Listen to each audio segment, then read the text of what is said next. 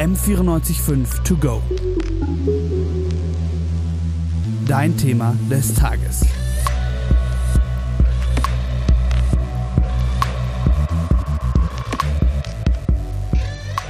Wusstet ihr, dass vor ein paar Wochen in Bangladesch die Todesstrafe für Vergewaltigung eingeführt worden ist? Also normalerweise hört man doch immer eher von Ländern, in denen die Todesstrafe abgeschafft wurde. Genau, hier ist es aber komplett andersrum. Auslöser dafür waren tagelange Proteste. Denn die Vergewaltigungen in Bangladesch nehmen rapide zu. Doch die Erhöhung des Strafmaßes lenkt eigentlich ja nur davon ab, dass es überhaupt gar keine Maßnahmen gibt, um Gewalt an Frauen vorzubeugen. Das zum Beispiel kritisiert Amnesty International. Viele Gewalttaten werden gar nicht angezeigt aufgrund der Angst vor Bedrohung oder auch Stigmatisierung. Ja, das kann ich mir gut vorstellen. Was ich aber auch gelesen habe, ist, dass es die Todesstrafe immer noch in einem Drittel aller Länder der Erde gibt. Letztes Jahr alleine zum Beispiel wurden laut Amnesty International über 650 Todesstrafen vollstreckt und die Dunkelziffer liegt dabei wahrscheinlich noch höher, da zum Beispiel in Ländern wie China die Zahlen zur Hinrichtung als Staatsgeheimnis gelten und deswegen überhaupt nicht in den Statistiken auftauchen. Das finde ich ganz schön viel, ziemlich krass. Und dieses Thema haben wir uns zum Anlass genommen, uns mal das deutsche Strafsystem anzuschauen. Wir, das sind Valentina Kammermeier und Nina Viking. Und Valentina gibt uns jetzt erstmal gleich einen kurzen Geschichtseinblick. Wie sieht es denn in Deutschland mit der Todesstrafe aus? In der alten BRD gab es schon seit 1949 keine Todesstrafe mehr. In der DDR jedoch wurden bis 1987 noch 60 Menschen hingerichtet. Danach wurde auch hier die Todesstrafe abgeschafft. Was ich auch spannend fand, war, dass in der hessischen Landesverfassung bis 2018, also bis vor zwei Jahren, noch festgeschrieben stand, dass bei schwersten Verbrechen die Todesstrafe angewendet werden kann. Das ist ziemlich crazy. Das kann ich dir aber erklären, warum da gar niemand hingerichtet worden ist. Und zwar als Jurastudentin im Nebenfach. ähm, gilt natürlich, dass Bundesrecht ähm, Landesrecht bricht. Und auf Bundesebene gibt es ja schon lange die Todesstrafe nicht mehr. Das heißt, es war einfach ein Anhängsel, der da lange noch drin stand. Ziemlich verrückt. Wie es eigentlich bei uns so gerade um Gefängnisse steht, die Hard Facts hat die Valentina für uns vorbereitet. Genau, also ich habe die Ehre, euch jetzt erstmal ein paar Zahlen vorzustellen. Und zwar Stand 2019 gibt es 50.000 Strafgefangene in Deutschland und davon sind nur 3.000 Frauen. Also wenn man sich das mal überlegt, das ist, also das finde ich crazy. Ich habe schon immer mal gedacht, dass man spricht ja meistens nur von Straftätern und nicht StraftäterInnen. Es gibt ja anscheinend auch wirklich nur 3000 Frauen, die im Gefängnis sitzen, wenn es 47.000 Männer sind in Deutschland. Das finde ich schon einen großen Unterschied, ja. Verwunderlich. Finde ich auch. Und diese 50.000 sind auf insgesamt 180 Gefängnisse in Deutschland aufgeteilt. Und jetzt wollten wir uns einmal als nächstes anschauen, nach diesen Hard Facts, wie unser Strafvollzugssystem, wo das herkommt, wie funktioniert es, auf welcher Theorie basiert es. Und da äh, kann euch die Nina als Jurastudentin im Nebenfach noch etwas dazu sagen. Genau, ich habe natürlich mein Strafgesetzbuch dabei und im Paragraph 46 heißt es, die Schuld des Täters ist die Grundlage für die Zumessung der Strafe. Also das heißt jetzt auf Nicht-Juristendeutsch, wenn ich schwarz fahre, bekomme ich eine geringere Strafe, als wenn ich im Schmuckladen einen teuren Ring klaue, obwohl Schwarzfahren viel verbreiteter ist. Das stimmt. Es kommt nämlich wirklich nur auf die Schuld des Täters drauf an und nicht, wie viele diese Straftat überhaupt begehen oder ob du äh, männlich oder weiblich bist oder divers. Ähm, welche Hauptfarbe du hast, spielt überhaupt keine Rolle mehr, sondern wirklich nur das, was du getan hast. Und das wird legitimiert durch die Strafzwecktheorie, von der man zwei Arten unterscheidet, nämlich die absolute und die relative. Und Sinn und Zweck der absoluten Strafzwecktheorie ist allein die Vergeltung der begangenen Unrechtstat. Das heißt, es kommt wirklich nur darauf an, was hast du getan und wie kann das bestraft werden. Okay, also es wird nur der Fakt bestraft, dass ich was Böses gemacht habe und damit dient es einfach nur der Verwirklichung des Ideals der Gerechtigkeit, das wir ja alle so stark Sehr empfinden. genau. Sehr genau. Okay. Weiter geht's, und zwar auch mit der relativen Strafzeittheorie. Das ist sozusagen die Schwester der absoluten Strafzeittheorie und die geht darauf ein, welche Bedeutung eine Strafe für die Gegenwart und Zukunft von Täter und von der Gesellschaft hat. Und das hat uns der LMU-Professor Dr. Saliger etwas genauer erklärt. Er ist Inhaber des Lehrstuhls für Strafrecht, Strafprozessrecht, Wirtschaftsrecht und Rechtsphilosophie hier in Not München. bad. Aber wirklich. Die relativen Straftheorien dagegen verfolgen Zwecke in der Wirklichkeit. Dabei werden vor allem zwei Richtungen unterschieden, die Spezialprävention und die Generalprävention. Die Spezialprävention zielt auf den Täter, der kann zum einen neu sozialisiert werden, dann spricht man von positiver Spezialprävention. Er kann aber auch nur von weiteren Straftaten abgehalten werden, dann spricht man von negativer Spezialprävention.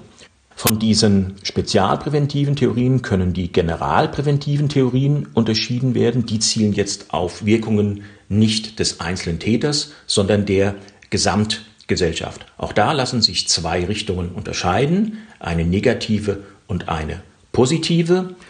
Bei der negativen Generalprävention soll die Allgemeinheit durch die Strafverhängung gegenüber dem Täter von weiteren Straftaten abgehalten werden. Das ist die sogenannte Abschreckungstheorie. Schließlich gibt es noch die Positivgeneralprävention. Sie zielt nicht nur allein auf Abschreckung ab, sondern will das Normvertrauen der übrigen Bürger durch die Strafverhängung gegenüber dem Täter stärken. Es geht um eine Einübung in Normvertrauen, um eine Stärkung der, des Vertrauens der Bürger in die Rechtsordnung durch Strafverhängung gegen den Täter. Deshalb, weil diese Wirkung eine positive ist, spricht man von positiver Generalprävention. Genau, und wenn ihr euch jetzt fragt, haben wir jetzt die absolute oder die relative Strafzwecktheorie? Wir haben eine Mischung, und zwar die Vereinigungstheorie. Sie versucht, die beiden in ein ausgewogenes Verhältnis zu bringen. Die Strafe findet demnach ihre Legitimation in dem Zweck für die Zukunft. Das heißt, es geht wirklich jetzt nicht mehr darum, was hast du damit angerichtet, sondern auch, wie das, wie jemand wieder eingegliedert werden kann, wie er dies wieder gut machen kann. Das oberste Ziel des Strafens nach dem Bundesverfassungsgericht ist, Gesellschaft vor sozial schädlichem Verhalten zu bewahren und das Gemeinschaftsleben zu schützen.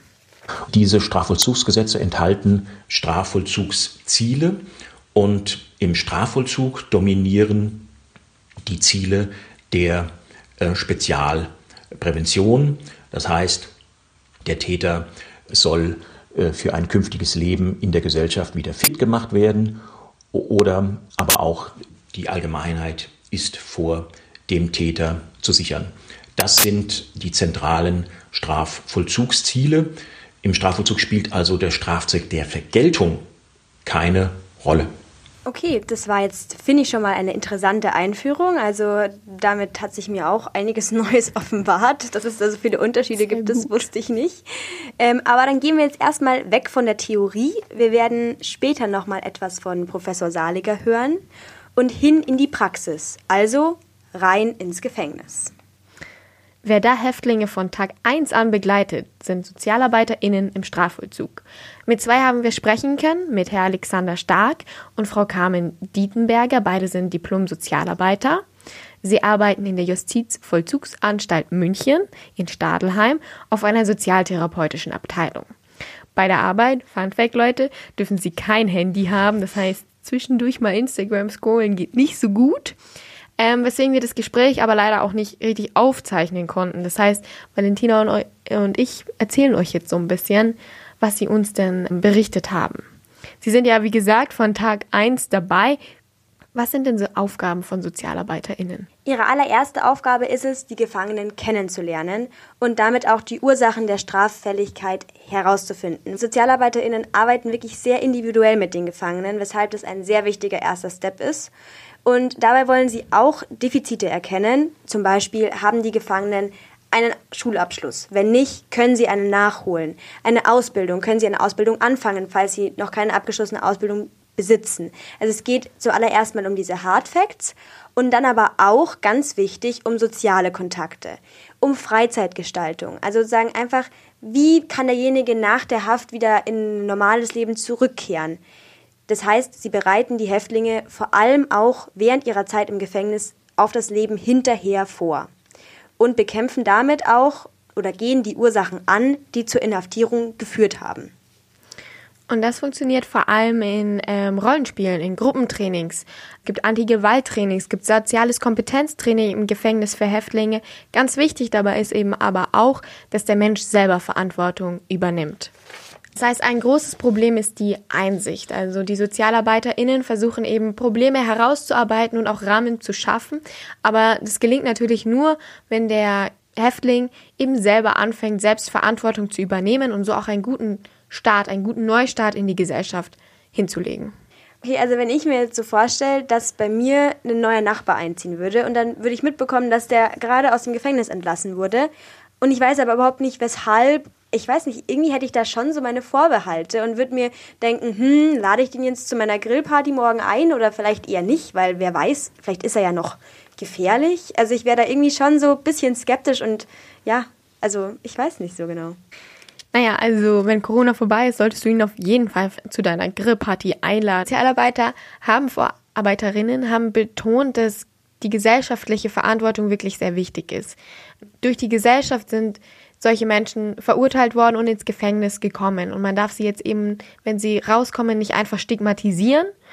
Die SozialarbeiterInnen haben da viele positive Erfahrungen auch mit Arbeitgebern gemacht, dass Arbeitgeber wussten, dass jemand vorbestraft ist, ihm trotzdem eine zweite Chance gegeben haben.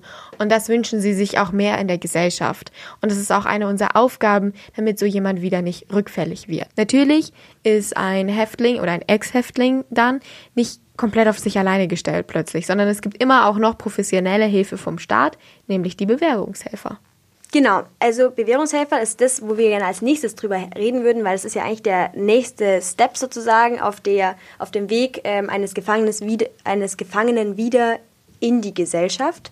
Und was ich dabei wirklich spannend fand, war, dass fast jeder Gefangene einen Bewährungshelfer zur Seite gestellt bekommt, außer das Gericht entscheidet ausdrücklich, dass keiner benötigt wird, weil derjenige so ein gutes soziales Auffangnetz hat, einen Job und einfach keine extra Hilfe braucht. Und deswegen haben wir uns gleich auch noch einen neuen Gesprächspartner gesucht, und zwar Tobias Mahl. Der ist Bewährungshelfer, arbeitet eng mit ähm, Stadelheim, also der Justizvollzugsanstalt in München zusammen und er betreut zurzeit um die 85 Probanden.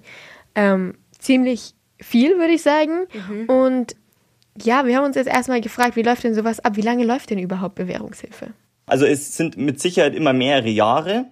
Also man hat eine lange Zeit, eine lange Arbeitsbeziehung vor sich, wo man ähm, die verschiedensten Themen mit demjenigen ähm, aufarbeiten kann. Ja, und das ist oftmals auch sehr hilfreich, weil sich in vielen Fällen einfach auch eine Vertrauensbasis erst bilden muss oder Dinge ergeben sich vielleicht auch erst im, im, im Zeitraum der Zusammenarbeit. Das hört sich ja nach wahnsinnig viel Aufwand an, wenn du 85 Probanden hast, von denen du die meisten zwei bis fünf Jahre lang begleitest.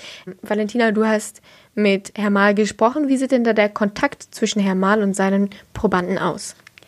Ja, also bei 85 Probanden und dieser langen Laufzeit kann Herr Mahl natürlich nicht täglich mit seinen Probanden Kontakt halten.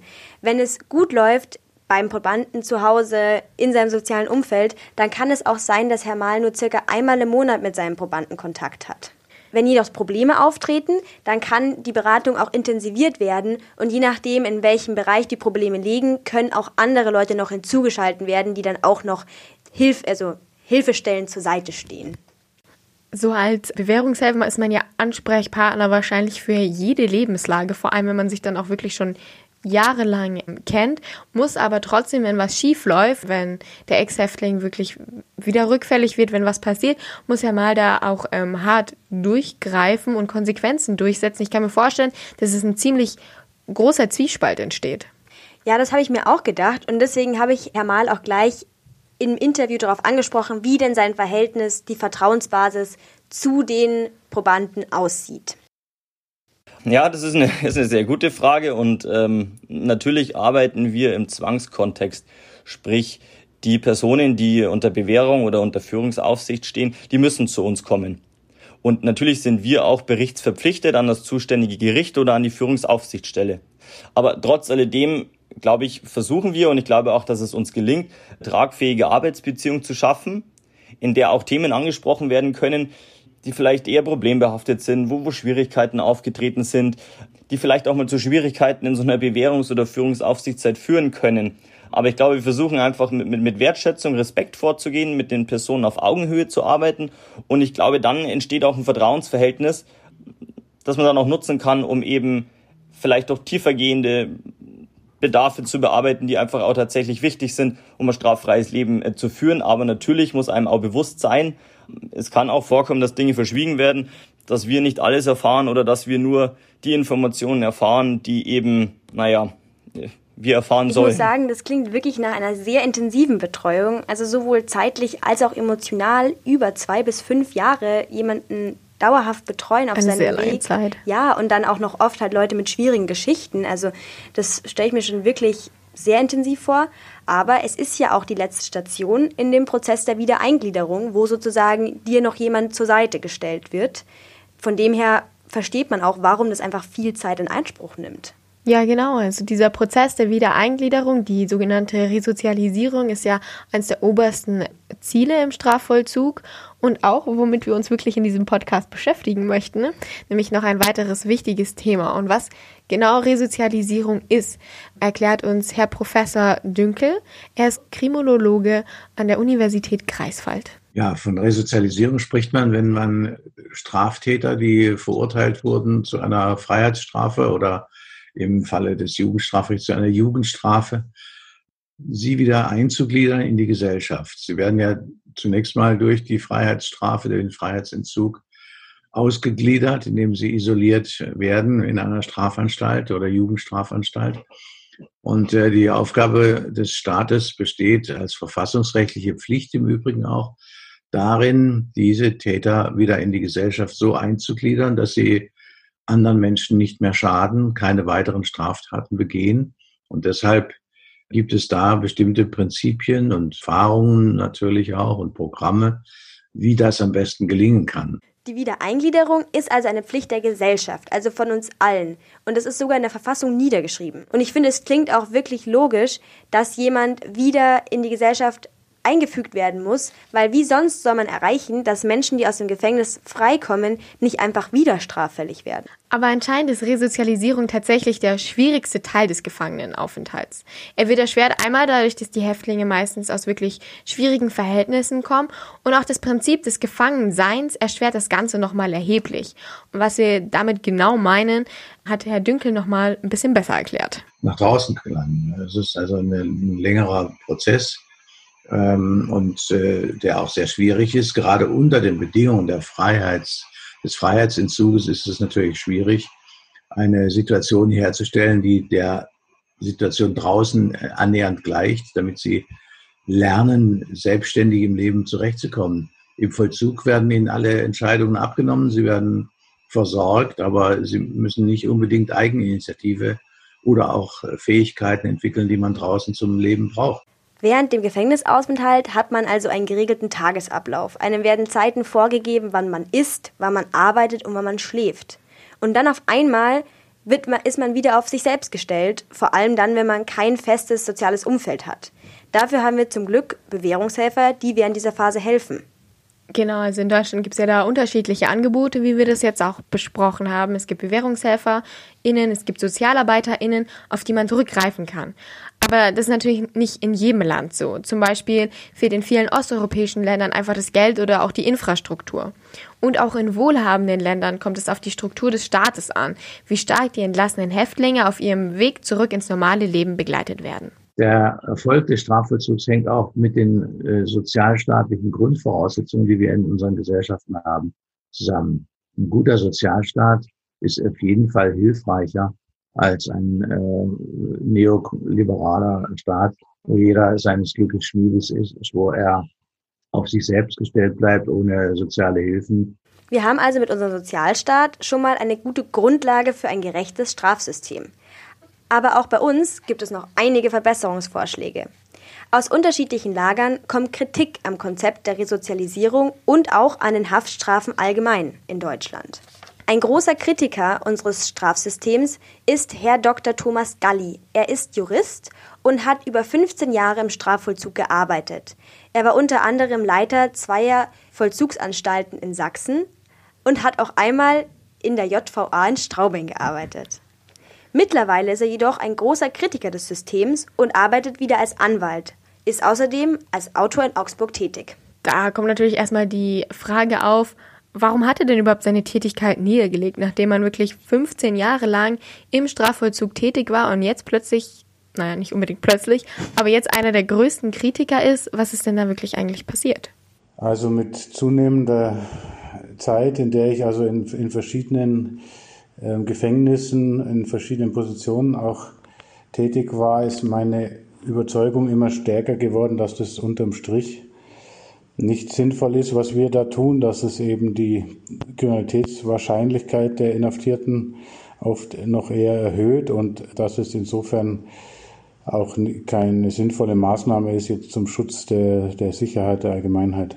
Herr Galli zweifelt also am Konzept der Resozialisierung. Dafür gibt es jetzt keine genauen Statistiken, wie viele ähm, Häftlinge wieder rückfällig werden.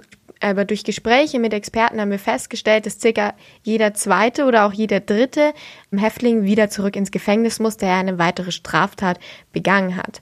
Außerdem betont Herr Dr. Galli, dass die Dunkelziffer wahrscheinlich viel höher ist von Straftaten, bei denen man gar nicht merkt oder dass der Staat gar nicht weiß, dass die begangen wurde. Er sagt also, dass das System nach hinten losgeht. Viele Kriminelle vernetzen sich mit anderen Kriminellen im Gefängnis. Anders sieht es Professor Dünkel. Er sieht es so, dass jeder, der nicht rückfällig wird, ein Erfolg ist, weil die Menschen ja meistens aus schwierigen Bedingungen kommen.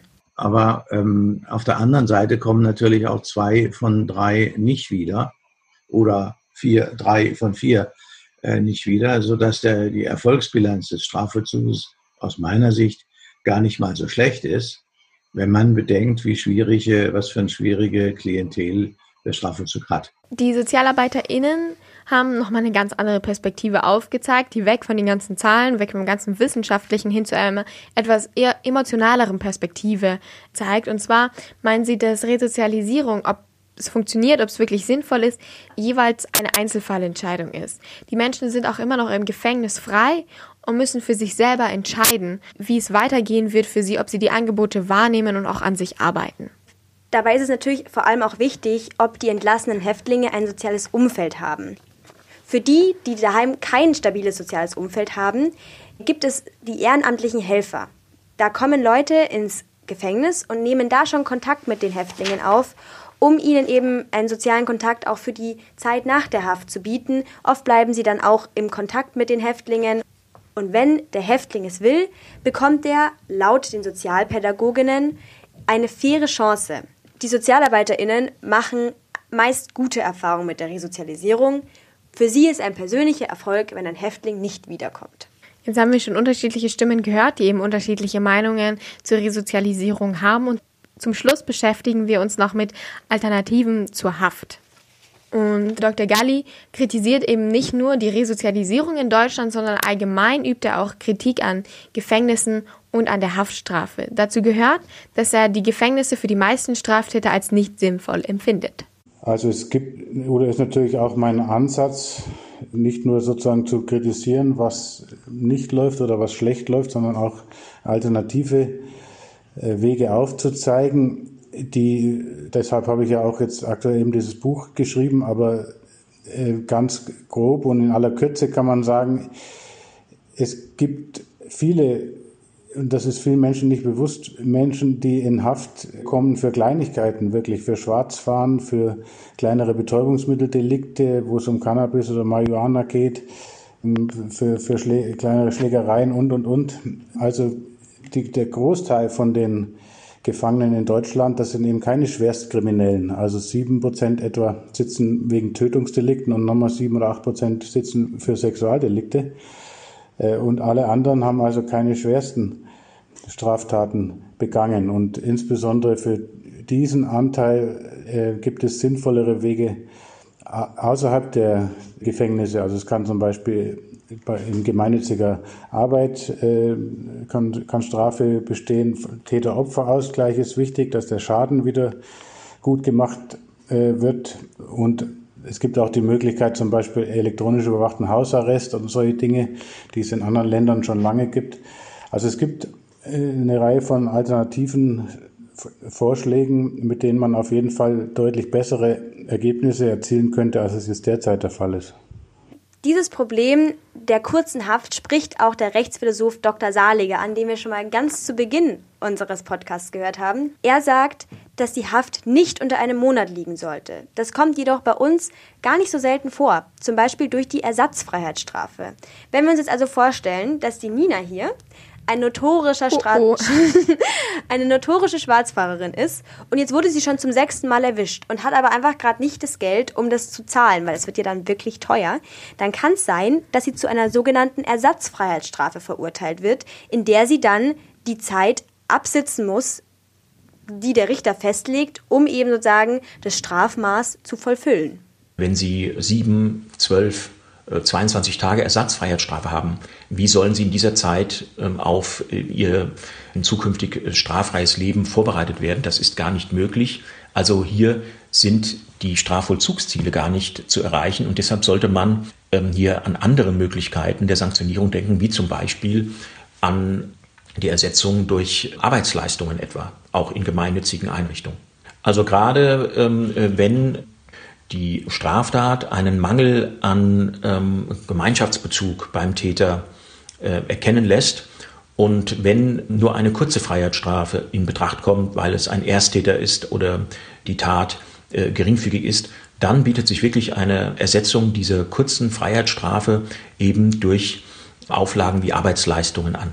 Ich finde die Kritik von Dr. Salinger ziemlich berechtigt. Ich habe, also ich finde die Ersatzfreiheitsstrafe ehrlich gesagt ziemlich gruselig, dass ich mir vorstelle, dass zum Beispiel ich als Schwarzfahrer vielleicht mal Gefängnis müsste, einfach nur weil ich ähm, gerade kein Geld habe. Ich weiß nicht, ob es da nicht wirklich auch einfach andere, bessere Lösungen gibt. Und das finde ich zieht sich allgemein durch diesen Podcast so ein bisschen, vor allem jetzt am Ende, wenn wir uns mit der Kritik beschäftigen, dass ich die Vorschläge von Dr. Galli eigentlich alle ähm, gar nicht schlecht finde. Ja, also ich finde auch, dass die Kritik berechtigt ist, aber insgesamt würde ich jetzt persönlich doch sagen, dass wir jetzt hier in Deutschland schon mal gut aufgestellt sind, was unser Angebot durch Bewährungshelfer und Sozialarbeiter angeht, die einfach den Häftlingen zur Seite gestellt werden und ihnen helfen, auch beim Wiederankommen in der Gesellschaft.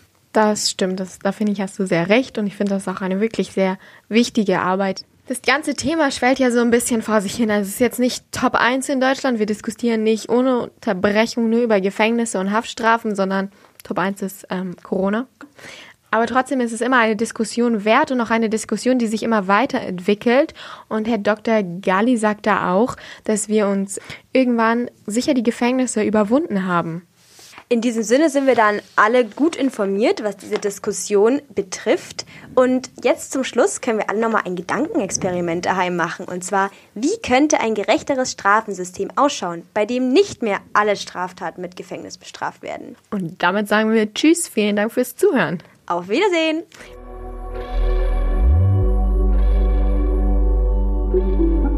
M945 to go.